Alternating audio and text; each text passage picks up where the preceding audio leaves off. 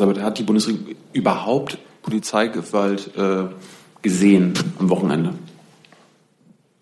Herr Jung, ich wiederhole mich, weil Sie ja auch Ihre Fragen wiederholen.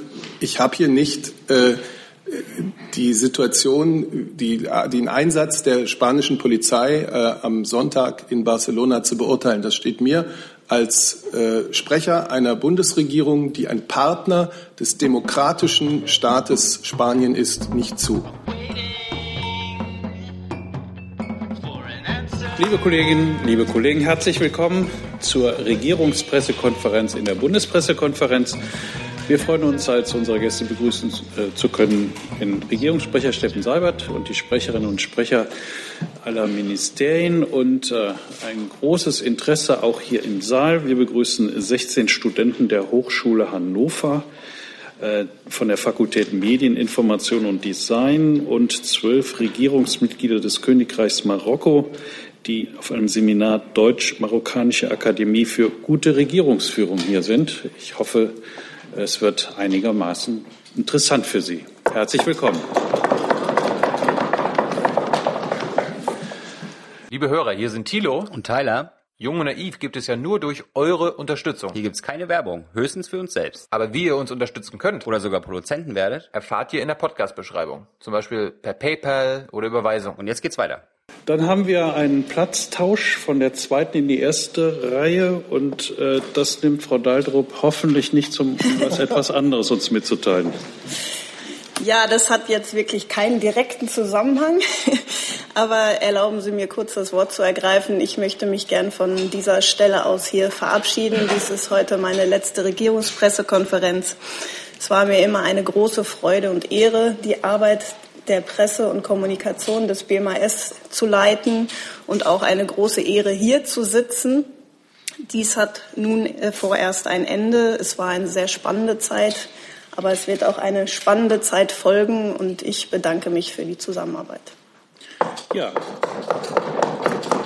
der Dank für die Zusammenarbeit äh, kommt auch von unserer Seite mit der Hoffnung, dass Sie uns auch an anderer Stelle äh, in Ihrem Herzen bewegen mögen und dafür sorgen, dass wir interessante Gäste hier an dieser Stelle haben. So, dann kommen wir zu Themen und wollten uns als erstes dem Stichwort Katalonien widmen. Herr Heller hat sich gemeldet.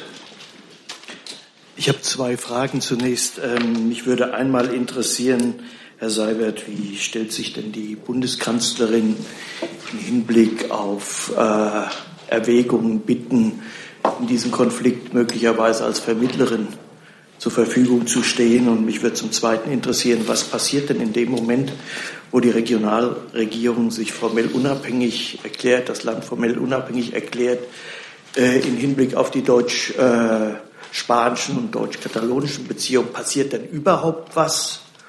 Und wann würde etwas passieren, wenn zu diesem Zeitpunkt erstmal nichts passiert? Ja, Herr Heller, vielen Dank. Ich glaube, ich muss ein bisschen ausholen, bevor ich auf diese sehr spezifischen Fragen komme. Und ich muss noch mal, einfach noch mal wiederholen, was wir hier bereits mehrfach gesagt haben. Deutschland ist dem Königreich Spanien und seinen Menschen aufs engste verbunden und deshalb beobachtet die Bundesregierung die Entwicklungen dort mit großer Aufmerksamkeit. Wir haben großes Interesse an der Stabilität Spaniens und deshalb ist es wichtig, dass in allem, was dort jetzt politisch geschieht, die Rechtsstaatlichkeit eingehalten wird. Es ist offensichtlich, dass Spanien vor einem schweren innerstaatlichen Konflikt steht, einem innerspanischen Konflikt. Äh, eine Lösung dieses Konflikts, die wir unseren spanischen Freunden wünschen, kann es nur innerhalb der Verfassung, innerhalb der demokratischen Ordnung Spaniens geben. Ihre Frage äh, in Sachen Vermittlung. Die Bundeskanzlerin strebt keine Vermittlungsmission an. Ich wiederhole noch einmal, es ist nach unserer festen Überzeugung eine innerspanische Angelegenheit. Und äh, die Frage in Richtung einer äh, Unabhängigkeitserklärung ähm, ist aus heutiger Sicht erst einmal hypothetisch. Ich erinnere auch da noch mal an die Fakten. Das spanische Verfassungsgericht hatte ja klar beschieden, dass schon dieses sogenannte Referendum nicht im Einklang mit der spanischen Verfassung steht. Und es ist die Aufgabe jeder Regierung, äh, die Verfassungsordnung aufrechtzuerhalten. In einem demokratischen Staat schützt die Verfassung die Rechte aller Bürger.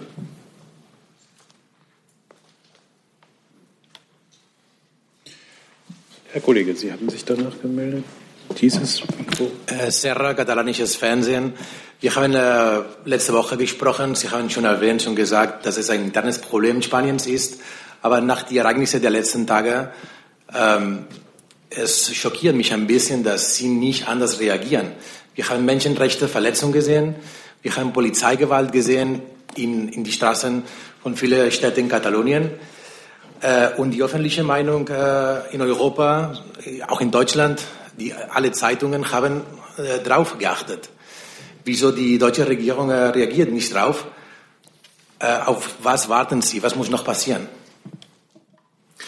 Ich habe die Haltung der Bundesregierung in dieser Sache ganz klar gemacht und sie richtet sich an der rechtlichen, an der Verfassungsrealität äh, Spaniens aus, wie sich auch jede künftige Lösung dieses innerspanischen Konflikts an der Verfassung Spaniens ausrichten muss. Das ist unsere feste Überzeugung. Die Polizeigewalt spielt keine Rolle? Ich habe mich äh, so geäußert, wie es jetzt aus unserer Sicht im Vordergrund und im Mittelpunkt steht. Natürlich hoffen wir auf eine Deeskalierung der Lage, aber das wird nur möglich sein, äh, indem rechtsstaatliche, auch verfassungsrechtliche Prinzipien beachtet werden und auf der Grundlage des politischen Dialogs. Herr Jung. Ja, also bei der, bei der Polizeigewalt sind fast 1000 Menschen verletzt worden, Herr Seibert. Ich habe jetzt immer noch keine Verurteilung dieser Polizeigewalt von Ihnen gehört. Sie haben das gehört, was ich zu dieser Situation zu sagen habe. Haben beide Seiten Schuld an der Eskalationsspirale, also zum Beispiel an dieser Gewalt? Ich, es ist überhaupt nicht meine Aufgabe, hier äh, Polizeieinsätze in Spanien zu bewerten. Für die Bundesregierung steht im Mittelpunkt unserer Betrachtungen die Lage, wie sie spanische Verfassung vorsieht. Und das Verfassungsgericht in Spanien hat eindeutig festgestellt, dieses sogenannte Referendum steht nicht im Einklang mit der Verfassung. Es ist ein Bruch der spanischen Verfassung. Das ist das, was dabei ja auch sicherlich erst einmal zu bedenken ist. Und deswegen fordern wir auf und wünschen wir auch unseren spanischen Freunden, dass dieser schwierige Konflikt zu lösen ist innerhalb der demokratischen Ordnung des Landes, wie die spanische Verfassung sie vorgibt. Zusatz? Können Sie uns kurz verraten, ab wann Sie Polizeigewalt, Polizeieinsätze bewerten? Also wenn in Russland Polizei, Polizeigewalt herrscht, dann sind Sie die Ersten, die das verurteilen, in der Türkei ebenfalls, in anderen Ländern ebenfalls. Warum jetzt nicht in Spanien? Die Frage zieht absurde Parallelen, wenn ich das so sagen darf. Ich habe vorhin gesagt, mit Bedacht, in einem demokratischen Staat schützt die Verfassung die Rechte aller Bürger. Deswegen ist die Verfassung einzuhalten. Herr Jessen. Davon ausgehend, dass äh, beim Einsatz staatlicher Gewaltmittel die Angemessenheit ein Kriterium ist, das auch zu rechtsstaatlichen Prinzipien gehören. Warum sperrt sich die Bundesregierung so sehr dagegen, ähm, zu bewerten, ob dieser Einsatz tatsächlich dem Kriterium der Angemessenheit der Einsatz, des Einsatzes staatlicher Gewaltmittel äh, genügt hat oder nicht. Das ist ja was anderes als ein sich über Verfassungsregeln hinwegsetzende äh, Einschätzung. Es wäre eine Möglichkeit zur Deeskalation in einem wichtigen europäischen Land, an dem Deutschland doch Interesse haben kann. Spanien ist ein demokratischer Staat, ist auch medial ein pluralistischer Staat. Alle notwendigen Diskussionen werden in Spanien geführt. Da braucht niemand eine Stellungnahme und eine Bewertung eines Polizeieinsatzes durch einen deutschen Regierungssprecher. Offenbar ist es aber so, dass mindestens Teile der äh, innerspanischen Konfliktparteien sich genau das wünschen zur Herstellung äh, einer Befriedungsstrategie innerhalb Spaniens. Warum nochmal die Frage, warum sind Sie nicht bereit, äh, diesem Wunsch von mindestens Teilen der spanischen Bevölkerung nachzukommen? Weil es sich um einen innerstaatlichen, innerspanischen Konflikt handelt, weil es die spanische Verfassung gibt, die ganz klar den Rahmen, innerhalb dessen eine Lösung im Dialog gesucht werden muss, vorgibt und weil es richtig ist, sich daran zu halten und ich als deutscher Regierungssprecher da keine weiteren Ratschläge zu geben habe. Herr Heller. Ähm, wenn dies ein innerstaatlicher, innerspanischer Konflikt ist, wie Sie sagen, heißt das dann im Rückschluss auch zwangsläufig, dass auch die EU keine Rolle spielen kann und keinerlei äh, Mandat hat, wenn diese innerspanischen Kräfte nicht zueinander kommen, da in irgendeiner Weise zu versuchen, zur Problemlösung beizutragen? Ich kann hier ja nicht für die Institutionen der Europäischen Union sprechen. Äh, die Sprecher der Europäischen Kommission haben nach meiner Erinnerung am Montag sich geäußert. Ich habe dem nichts hinzuzufügen. Ich spreche hier für die Bundesregierung. Herr Jordans. Ähm, Sie sagen, es handelt sich um einen innerspanischen Konflikt. Äh, was ist denn mit denjenigen, die in den letzten paar Tagen gesagt haben, die fehlende Verurteilung der Polizeigewalt sowohl durch europäische Stellen wie auch die Bundesregierung ist äh, ein klares Zeichen für den Zerfall europäischer Werte und der europäischen Idee? Und an Frau Adebar, wissen Sie, ob irgendwelche deutschen Staatsbürger ähm, äh, zu Schaden gekommen sind bei den Ausschreitungen? Herr Jordans, ich kann hier nicht jede Meinungsäußerung, die im Umlauf ist, kommentieren und habe das auch nicht vor. Sie wollen dem also nichts entgegensetzen? Ich habe hier, und ich finde deutlich und umfangreich, die Haltung der Bundesregierung zu diesem Thema dargelegt. Ich hatte heute Morgen Gelegenheit, mit unserem Generalkonsul in Barcelona noch mal zu telefonieren, und der sagt mir, nach unserer bisherigen Kenntnis sind keine deutschen Staatsbürger betroffen. Herr Kollege. Ähm, meine Frage richtet sich jetzt an das Auswärtige Amt. Ähm, Herr Schulz, Martin Schulz äh, von der SPD hat sich schon geäußert, schon diese Gewalt kritisiert. Ähm, ist, äh, ist da eine, eine Trennung äh, in die Bundesregierung, was die Bewertung dieser Gewalt anbelangt? Das findet nur 2000 Kilometer von hier statt, nicht mehr in der Türkei. Ich kann Sie auf das verweisen, was Bundesaußenminister Gabriel am Wochenende dazu in einer Stellungnahme herausgegeben hat und auch in einer großen Zeitung am Dienstag noch mal erschienen ist. Und ansonsten habe ich, glaube ich, der Diskussion hier nichts hinzuzufügen. Herr Jung. Herr Sabat, hat die Bundesregierung überhaupt Polizeigewalt äh, gesehen am Wochenende? Herr Jung, ich wiederhole mich, weil Sie ja auch Ihre Fragen wiederholen. Ich habe hier nicht äh, die Situation, die, den Einsatz der spanischen Polizei äh, am Sonntag in Barcelona zu beurteilen. Das steht mir als äh, Sprecher einer Bundesregierung, die ein Partner des demokratischen Staates Spanien ist, nicht zu. Und das, so betrachte ich meine Rolle nicht. Wir alle wünschen uns natürlich, und wir wünschen das auch für unsere spanischen Freunde, dass es eine Deeskalation gibt. Wir wünschen uns, dass dieser Konflikt äh, im Dialog und friedlich zu lösen ist. Das ist doch ganz klar. Aber wir erinnern daran, äh, dass es in Spanien eine demokratische Verfassung und eine demokratische rechtsstaatliche Ordnung gibt, innerhalb derer gehandelt werden sollte. Ich hätte, ich hätte gedacht, dass äh, auch im BPA Fernseher stehen oder man vor Ort ist und sich das anguckt. Frau Adebar hat die deutsche Botschaft, haben Sie Polizeigewalt festgestellt, beobachtet am Wochenende? Oder wissen Sie auch nicht, wovon ich rede? Ähm, Herr Jung, ich glaube, zu dieser Diskussion hat Herr Seibert jetzt ausführlich. Ich habe das Auswärtige Amt, jetzt, ich habe Sie gefragt, nicht Herrn Seibert. Ich habe zu der. Hat er geantwortet? Ja. Das ist ja keine Antwort. Das war auch keine Frage. Herr Hessen, bitte abschließend. Herr Seibert, äh, wenn die spanische Regierung, die nationale spanische Regierung, es begrüßen würde, wenn von Seiten von EU-Institutionen oder auch der Bundesregierung zum Zweck der Deeskalation Gesprächsangebote gemacht werden. Würden Sie dem darauf dann eingehen? Das ist eine Hypothese, die Sie da aufstellen. Ich äh, habe von der spanischen Regierung äh, keine solche Äußerung gehört. Noch nicht. Sie haben aber hier auch schon auf hypothetische Fragen geantwortet. Tun Sie es doch bitte jetzt auch. Wenn die spanische Regierung einen solchen Wunsch äußert, äh, würde die Bundesregierung dann darauf eingehen? Ich antworte hier grundsätzlich nicht auf hypothetische Fragen und dieses ist kein Fall, der eine Ausnahme macht. Dann kommen wir zu anderen Themen. Herr Pokaka hatte sich als erster gemeldet. Mikro ist da. Ähm, Frau Adebar, ich wollte zur Türkei ähm, einen Zwischenstand abfragen. Ähm, gibt es was Neues, was die äh, Verhandlungen, Gespräche mit der Türkei über die Freilassung inhaftierter deutscher Staatsbürger, jetzt ob es die Prominenten oder die weniger Prominenten sind. Ähm, gibt, es, gibt es einen Fortschritt? Deutet sich an, dass möglicherweise jemand freigelassen wird oder gibt es einen Erfolg zu melden? Vielen Dank. Was ähm, unsere Haftfälle betrifft, über die wir hier ja regelmäßig auch berichten, ähm, kann ich Ihnen leider ähm, von keinerlei neuem Stand berichten. Ähm, es ist aber ein deutsch-türkischer Staatsangehöriger, der wegen politischer Vorwürfe seit dem 26. Mai dieses Jahres inhaftiert war, zwischenzeitlich entlassen worden. Ähm, somit sind nunmehr elf deutsche Staatsangehörige aufgrund politischer Vorwürfe in der Türkei in Haft. Das ist der neueste Stand.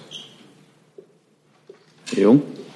Warum wurde der entlassen? Und äh, hat er jetzt eine Ausgangs- oder Aus, ähm, Ausflugsperre? Ich weiß, ich weiß, jetzt nicht, wie man. Eine Ausreisesperre? Also da darf er wieder zurück nach Deutschland. Und warum sind es jetzt elf? Letzte Woche war Herr Schäfer irgendwie auf dem Stand, dass es zehn waren. Also können Sie mal sagen, wie viele, wer also es liegt mir fern, Herrn Schäfer in irgendeiner Art und Weise zu widersprechen. Elf ist die aktuelle Zahl, die mir und die Kollegen heute, unsere Experten für die Konsularfälle gegeben haben. Ähm, zu dem konkreten Fall, wie Sie wissen, nehmen wir auch in diesem Falle aus Persönlichkeitsschutzrechten hier keine weitere Stellung. Aber es ist üblich, dass Sie uns sagen, ob der diejenige aus dem Land kommen können. Ja, das müsste ich noch einmal nachfragen bei den Kollegen, ähm, wie, da, wie da genau der Stand in, dieser, in diesem Fall ist. Herr Heller, mit einem anderen Thema? Ja. Ich würde gerne äh, Sie, Herr Seibert, oder vielleicht auch das Wirtschaftsministerium fragen. Ähm, es gibt Meldungen, dass die EU-Kommission beziehungsweise auf der Ebene eines Vizepräsidenten eingeladen haben zu einem sogenannten Batteriegipfel, einem Treffen, wo gemeinsam eine Bündelung der europäischen Kräfte bei der Entwicklung neuer Batterien äh, besprochen werden soll. Einmal ist da bei Ihnen sowas wie eine Einladung schon eingegangen und auf welcher Ebene, wenn ja, auf welcher Ebene wird die Bundesregierung daran teilnehmen? Betrachtet sie das als ein Projekt, das sie unterstützt, das auf europäischer Ebene voranzutreiben? Ja, ich kann das äh, gerne beantworten. Ähm, es ist richtig, dass die Europäische Kommission ähm, für die kommende Woche zu einem Batteriegipfel eingeladen hat. Ähm, an dem Batteriegipfel wird für das Bundeswirtschaftsministerium Staatssekretär Machnik teilnehmen. Es ist gut, aus Sicht des Bundeswirtschaftsministeriums ist es gut und wichtig, dass die EU-Kommission dieses Thema auch auf europäischer Ebene adressiert, denn für die Zukunft der Elektromobilität ist das Thema Batteriezellfertigung und die Ansiedelung, Batteriefertigung in Deutschland natürlich ein sehr bedeutendes wirtschafts- und industriepolitisches Thema. Ähm, die Batteriezellfertigung ist eine der Kerntechnologien der Elektromobilität, in der ein großer Teil auch der Wertschöpfung steckt und äh, ist daher auch einer der wichtigen Differenzierungsfaktoren beim Thema der Elektromobilität. Ähm, wenn Deutschland Premiumhersteller bleiben will und auch Leitmarkt für die Elektromobilität werden will, ist natürlich aus Sicht der Bundesregierung die Batteriezellfertigung da ein ganz zentrales Thema.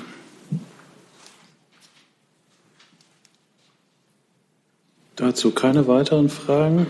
Dann Herr Pautzki. Bitte schön. Guten Morgen. Meine Frage gilt den Äußerungen des ungarischen Außenministers. Und zwar äußerte er sich kürzlich skeptisch über die Europarede von Präsident Macron.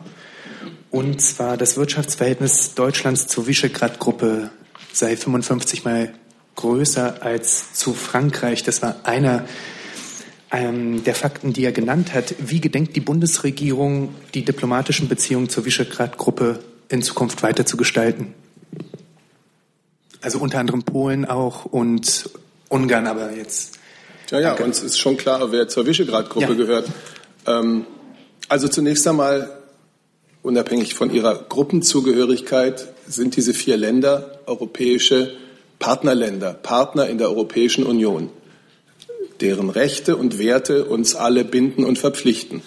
Und wir haben zu all diesen Ländern intensive bilaterale Beziehungen, politische, kulturelle, wirtschaftliche Beziehungen.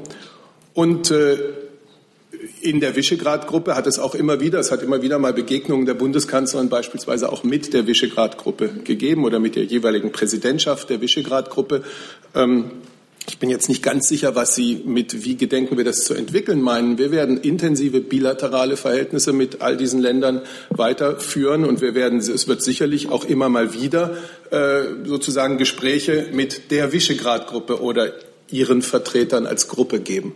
Was ich gemeint habe, war, dass die Europarede sehr umfangreich war von Präsident Macron und anscheinend einer der wichtigsten ähm, Staatsrepräsentanten äh, eben eines Landes der Visegrad-Gruppe sich dazu geäußert hat und kritisch geäußert hat und äh, verstanden hat, dass es da auf jeden Fall eine Prioritätssetzung gibt, in der die Visegrad-Gruppe selbst in den bilateralen äh, Beziehungen Deutschlands zu den jeweiligen Mitgliedstaaten der Visegrad-Gruppe ähm, benachteiligt wäre.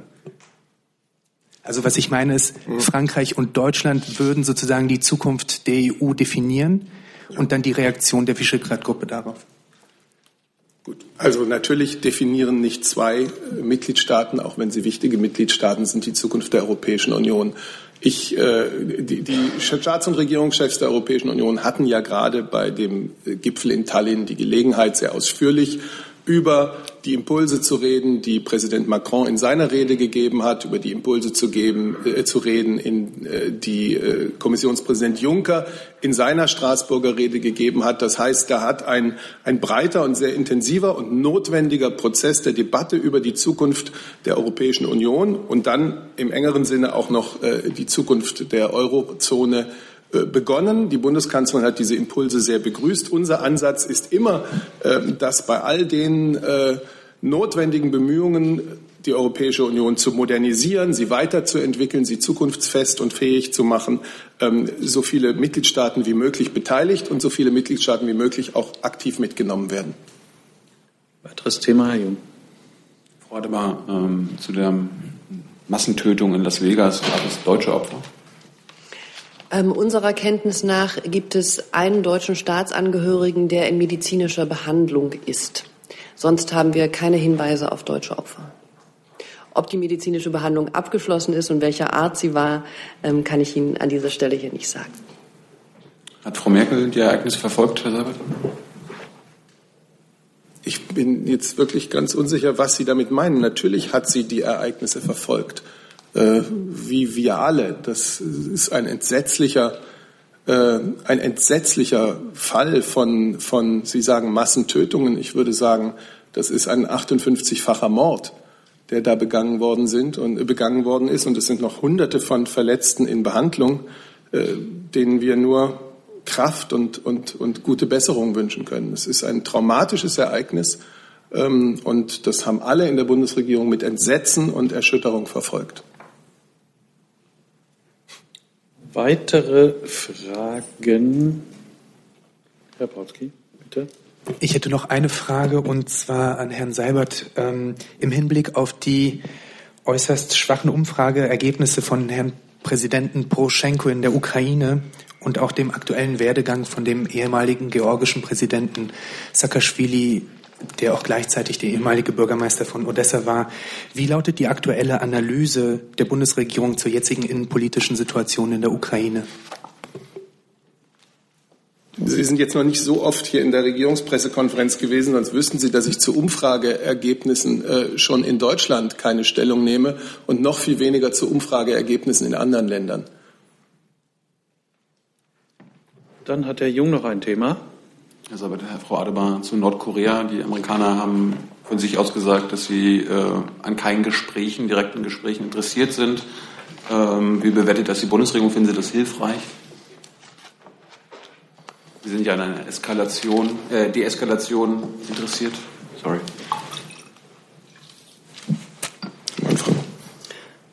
Also die Position der Bundesregierung, der Bundesaußenminister hat sich am Wochenende auch dazu geäußert, ist, dass wir sehen, dass es eine diplomatische Lösung für diesen Konflikt gesucht werden muss und dass es nur eine solche geben kann und dass wir Nordkorea nachdrücklich auffordern, auch Gesprächsbereitschaft ähm, zu, ein, zu Gesprächen und zu einer diplomatischen Lösung dort ähm, zu zeigen und zu entwickeln.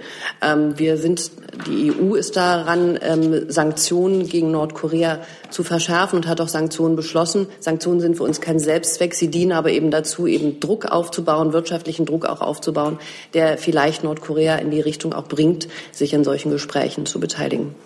Ich hatte explizit nicht nach dem nordkoreanischen Desinteresse an Gesprächen so, gefragt, sondern an der amerikanischen. Ja, dazu haben wir ähm, wiederholt und sehr deutlich gesagt, dass wir die Vorschläge von des Außenministers Tillerson zu einem Gesprächsangebot ähm, dort unterstützen. Und nach wie vor ist unsere Haltung eben die, dass es eine ähm, diplomatische Lösung dort geben soll. Herr Seibert, fordert die Bundesregierung die Amerikaner, ihre Freunde dazu auf, mit den Nordkoreanern zu reden? Ich schließe mich Frau Adebar vollkommen an. Dann sind wir mit den fast mit den dringendsten Fragen durch. Herr Jessen hat noch eine. Ja, Frage ans BMI. Ähm, Frau Kauf, Sie haben die Berichterstattung äh, verfolgt, dass offenbar im Zusammenhang mit der Aufklärung äh, von berechtigt oder nicht berechtigt von Akkred Journalistenakkreditierungen bei G20 Hamburg äh, mindestens in einem Landeskriminalamt, nämlich Berlin, offenbar zeitnah Unterlagen ähm, vernichtet worden sind da das ja auch Auswirkungen hat auf die Einschätzung äh, des BMI, in wie vielen Fällen äh, der Akkreditierungsentzug berechtigt war oder nicht. Wie verfolgen Sie das? Wie bewerten Sie das? Äh, kann das angehen, dass äh, Unterlagen auf einmal zeitnah vernichtet werden? Ähm, zu dem konkreten Fall, wie immer zu konkreten Fällen, können wir natürlich nicht Stellung nehmen. Und ansonsten muss ich Sie tatsächlich leider an das Land und die dort geltenden datenschutzrechtlichen Bestimmungen ähm, verweisen, weil ähm, die datenschutzrechtliche Verantwortlichkeit für die Richtigkeit der Daten und Einhaltung der Löschverpflichtungen ähm, auch nach dem BKA-Gesetz bei der jeweils speichernden Polizeibehörde liegt. So ist auch in dem Fall. Können Sie uns sagen, ähm, ob alle oder wie viele der äh, Journalisten, denen Akkreditierung, äh, deren Akkreditierungen entzogen worden sind, inzwischen benachrichtigt wurden? Nach Stand ähm, heute hat uns das BKA mitgeteilt, dass in allen Fällen äh, Bescheide verschickt worden sind. Herr Pautzki hat auch noch eine Frage. Letzte Frage, genau. Herr Seibert, nach dem gestrigen Feiertag, ähm, wie würden Sie die äh, den Stand der deutschen Einheit bewerten nach den Wahlergebnissen und dem Wahlerfolg der AfD. Vielen Dank. Sie werden verstehen, dass das nicht eine Frage ist, die man in einem, da könnten wir jetzt anderthalb Stunden drüber reden. Es ist bei Gelegenheit darüber auch schon lange geredet worden und das halte ich auch für sinnvoll, das nicht mit einem schnellen Satz zu erledigen, sondern äh, da schon sehr differenziert zu sprechen. Ähm, ich kann Sie jetzt wirklich sinnvollerweise nur auf das verweisen, was zum Beispiel die Bundeskanzlerin gestern in Mainz gesagt hat. Ähm, es ist vieles gelungen äh, in diesen 27 Jahren seit Wiederherstellung der deutschen Einheit. Und das viele, was gelungen ist, wird uns die Kraft geben, kann uns die Kraft geben, auch die offensichtlichen Probleme, vor denen wir immer noch stehen, ähm, zu bewältigen. Aber das ist nur eine sehr, äh, das ist nur der Einstieg in eine Diskussion, die wir, glaube ich, hier jetzt nicht führen können. Und Danke. wir können natürlich darauf verweisen, dass an dieser Stelle auch Spezialpressekonferenzen zum Stand der deutschen Einheit bereits stattgefunden haben, zeitnah. Herr Jung mit der allerletzten Frage. Hey Leute, Jung und Naiv gibt es ja nur durch eure Unterstützung. Ihr könnt uns per PayPal unterstützen oder per Banküberweisung, wie ihr wollt. Ab 20 Euro werdet ihr Produzenten im Abspann einer jeden Folge und einer jeden Regierungspressekonferenz. Danke vorab. Hier ist äh, zu der Bundeswehr an der russischen Grenze. Es gibt Berichte äh, von NATO-Seite, dass die Russen angeblich äh, sich auf die Handys der Soldaten äh, konzentrieren und versuchen, die zu infiltrieren. Können Sie das bestätigen? Also für die deutschen Soldaten. Also solche Berichte liegen mir nicht vor. Gibt es irgendwelche Hinweise innerhalb der Bundeswehr, Hacking, Handy-Hacking und so. Aber Sie können sicher sein, dass wir im Zusammenhang mit unserer Sicherheit auch insbesondere die Sicherheit der IT, sei sie nun privat, sei sie auch dienstlich, dort beachten werden. Aber Vorkommnisse gab es bisher noch nicht. Ich werde zu einzelnen Vorkommnissen hier wieder irgendetwas sagen, noch kommentieren. Ich habe ja keine einzelnen abgefragt. Gab es irgendwelche, die darauf hinschließen äh, könnten, dass die Russen was macht? Dass die Russen, äh, ich, wie gesagt, ich bleibe bei meiner Antwort, die ich Ihnen eben schon gesagt habe. Sollten Sie da zu neuen Erkenntnissen kommen in diesem Zusammenhang, wären wir für eine Nachlieferung dankbar. Damit sind wir am Ende der heutigen Regierungspressekonferenz angekommen. Wir danken unseren Gästen und sehen uns übermorgen wieder. Herzlichen Dank.